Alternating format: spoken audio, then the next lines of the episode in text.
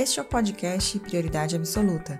Aqui você encontra temas da justiça infanto-juvenil na voz dos nossos profissionais. Eu sou Daphne Arvelos e apresento a vocês neste episódio o tema Política Judiciária Nacional para a Primeira Infância. Quem vai nos explicar do que se trata essa política é Deisa Leite, analista judiciária da Coordenadoria da Infância e da Juventude do Distrito Federal a CIG-DF. A política judiciária ela é uma política que foi instituída pelo Conselho Nacional de Justiça para assegurar com absoluta prioridade os direitos fundamentais de crianças de 0 a 6 anos de idade, no âmbito do Poder Judiciário leva em consideração a especificidade e a relevância dos primeiros anos de vida, né, do desenvolvimento infantil do ser humano. É sabido por estudiosos, pesquisadores, acadêmicos, educadores, e os nossos primeiros mil dias de vida, se a gente considerar o período gestacional, ou seja, nossos dois anos de idade, é nessa fase onde nós nos formamos enquanto futuros adultos. É nela onde a gente desenvolve o maior potencial cognitivo, neurológico, amadurecimento emocional. Vai deixar marcas para você enquanto pessoa, futuro adulto. Então, a justiça, através da política judiciária, ela visa exatamente é, buscar, né, reconhecer esse período como o período de maior importância, que seria o período de 0 a 6 anos, numa abordagem de proteção, de acolhimento, proteção e de garantia de direitos que são fundamentais para o ser humano que vai se tornar um futuro adulto. A servidora explica os fundamentos e objetivos dessa política. Ela tem como fundamentos principais tem um caráter eminentemente intersetorial, integrado e articulador. Nessa política se entende a justiça como capaz de promover, de implementar uma integração operacional de todos os órgãos do Poder Judiciário, do poder, dos órgãos de justiça e do sistema de garantia de direitos da infância. É, ressalta né, uma prestação jurisdicional que deve ser especializada, que deve ser capacitada para atuar com essa fase da vida, uma, também uma atuação sistêmica que envolva não só a criança nessa faixa etária, mas também mães, gestantes, os pais, as famílias e a comunidade, sempre considerando a prevalência do superior interesse da criança. Visa também o atendimento prioritário e integrado com respeito às diversidades da infância. São várias infâncias que a gente se depara no dia a dia. A gente tem a infância indígena, a gente tem a infância preta, a gente tem a infância.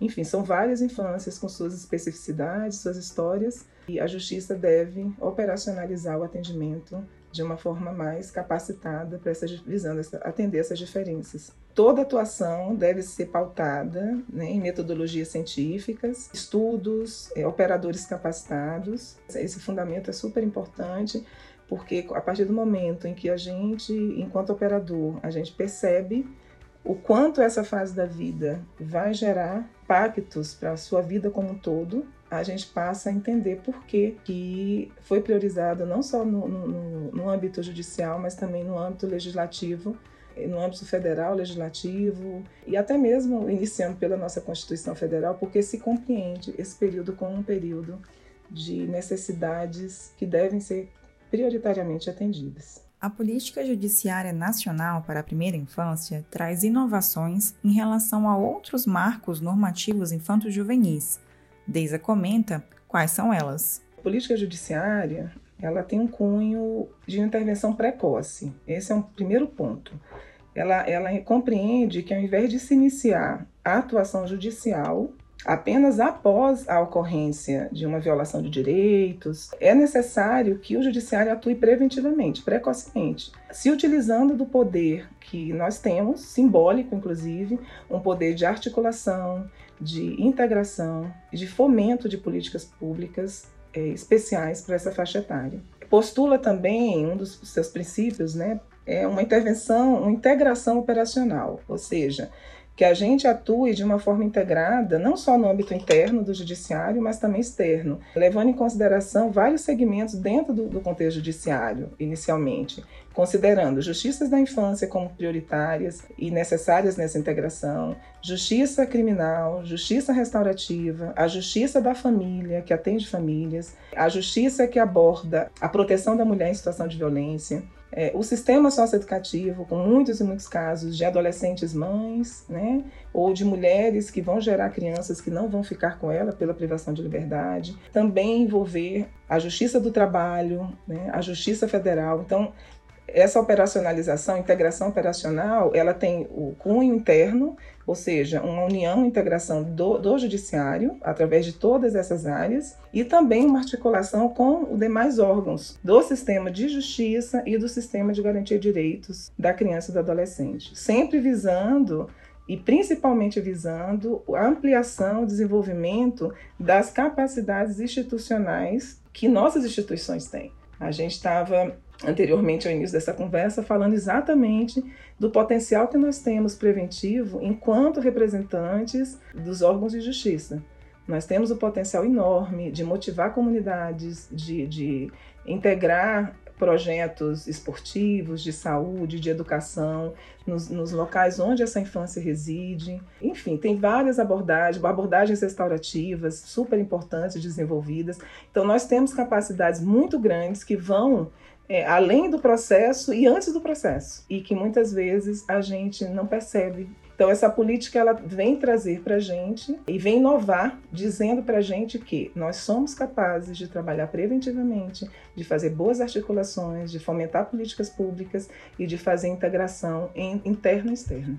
A analista da CIG explica que a edição dessa política foi possível com a evolução dos instrumentos protetivos da criança e do adolescente ao longo dos anos. Essa política ela é fruto de uma evolução no olhar né, especial essa faixa etária, um olhar que se iniciou, se nós vamos fazer uma retrospectiva, desde a nossa Constituição de 88, no qual se trouxe a criança com prioridade absoluta, mas principalmente a criança passando a ser compreendida como sujeito de direito, não mais como um ser que estava ali precisando de um assistencialismo, de benevolência, não Criança é sujeito de direito e, como sujeito de direito, ela tem direitos fundamentais que têm que ser respeitados e direitos especiais. Então, esse olhar começou com a Constituição, que foi ratificado pelo Estatuto da Criança, que trouxe a doutrina da proteção integral, que traz nessa doutrina os três pilares básicos e essenciais da criança enquanto sujeito de direito em desenvolvimento, portanto, é necessário olhar para ele, para esse ser, como prioridade absoluta. Então, essa doutrina que foi ratificada e reforçada pelo Estatuto e que norteia todo o Estatuto da Criança, foi também um passo seguinte. Com o passar dos anos, com a evolução da, das avaliações por faixas etárias, até mesmo dentro do contexto judiciário, o CNJ veio em 2016, é, me engano, antes do, do, da intervenção do CNJ, nós temos em 2016 a, a promulgação né, do Marco Legal da Primeira Infância, que foi uma iniciativa legislativa e que trouxe um olhar importante para temas de proteção dessa fase da vida, de 0 a 6 anos, trazendo inovações como a, ampliação da paternidade, da licença paternidade, o olhar para essa mãe gestante que está que quer entregar essa criança em adoção, para a mãe gestante ou mãe puerperal que está privada de liberdade, trouxe a necessidade de se capacitar continuadamente, sistemicamente, todos os atores que atuam no, no, com infância e juventude, mas principalmente com a primeira infância. Então, o marco legal trouxe essas diretrizes em 2016, umas discussões amplas de necessidade também de, uma, de um olhar integrado de assistência à infância, à primeira infância, e seguido veio um projeto importantíssimo desenvolvido pelo Conselho Nacional de Justiça, que é o projeto Justiça Começa na Infância, em 2019. Esse projeto ele foi um projeto inovador que trouxe o judiciário como protagonista da proteção da primeira infância no âmbito, no contexto judicial. E aí, em seguida, em junho, alguns meses depois, se compreendeu a necessidade de se firmar um pacto nacional pela primeira infância, né, em 2019. E aí, nesse pacto nacional, do qual o Tribunal de Justiça do Distrito Federal é signatário, hoje com 312 instituições, instituições públicas, privadas, do, da justiça, do legislativo, do executivo, terceiro setor, vários segmentos são signatários do pacto. E a partir de discussões baseadas nas diretrizes do Pacto Nacional, surge então a publicação da Portaria 470 de 2022, a portaria do Conselho Nacional de Justiça, dizendo o seguinte: vamos então assumir esse protagonismo no âmbito dos nossos TJs e vamos ampliar nossas capacidades e vamos fazer com que criança seja realmente prioridade. Essa é a relação que se tem da política judiciária, através, né, através da Resolução 470, com todos os, os dispositivos, né, os ditames legais anteriores, tem uma correlação direta com essa construção.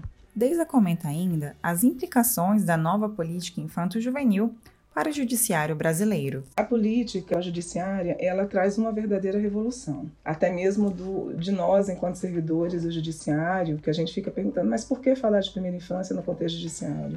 É uma revolução porque ela tem, ela traz uma possibilidade, um potencial muito grande da justiça atuar na prevenção de problemas evitáveis em relação a essa criança, essa primeira infância de reduzir a judicialização da infância. Essa criança, ela, ela não precisa estar na justiça no sentido formal, processualmente falando, no processo. Ela pode estar na justiça numa abordagem preventiva.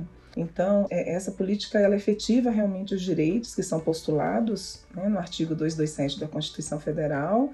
É, Para mim, eu vejo como uma grande estratégia, no caso do TJDFT, de realmente atender né, e ser é, um cumpridor da ODS 16, né, da, da ONU, que fala exatamente de, da gente trabalhar no sentido de proporcionar o acesso à justiça para todos, a partir da construção de instituições realmente eficazes, responsáveis, inclusivas em todos os níveis, mas com ênfase na infância. Então, eu, eu acredito que essa política traz para o Tribunal de Justiça uma possibilidade de desenvolver potencialidades que muitas vezes a gente, nos nossos gabinetes ou nas nossas ações que são mais é, processualistas ou mais é, esperadas né, de um papel do judiciário, a gente deixa de, de realizar.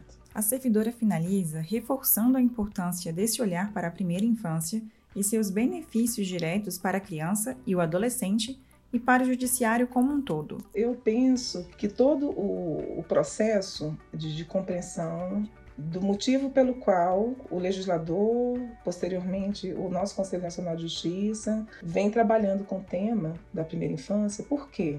Olhar para a primeira infância. É importante a gente se perguntar, né, porque quando a gente compreende que, que uma, uma, uma intervenção correta, é, proativa, uma unificação de procedimentos internos do judiciário em relação a essa abordagem, né, unificação e união de procedimentos, vai repercutir no nosso sistema como um todo, porque a gente vai deixar de ter uma criança que pode vir a ser um adulto judicializado até mesmo no cumpridor com, com o cumpridor de uma pena dentro do sistema socioeducativo, quando você consegue fazer uma abordagem não judicializada ou uma abordagem preventiva. Então, esse olhar do tribunal, eu acredito muito no potencial do Tribunal de Justiça. Eu tenho 32 anos de Tribunal de Justiça, sou uma é, defensora desse tribunal porque o enxergo como uma instituição de vanguarda acredito muito no nosso potencial realmente de construção de um trabalho muito bonito a partir dessa resolução 470.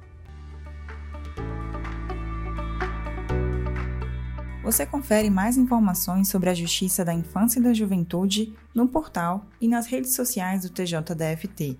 O podcast Prioridade Absoluta é uma produção da Seção de Comunicação Institucional da Primeira Vara da Infância e da Juventude do DF em parceria com a Assessoria de Comunicação Social do TJ da FT. Eu fico por aqui e até a próxima edição.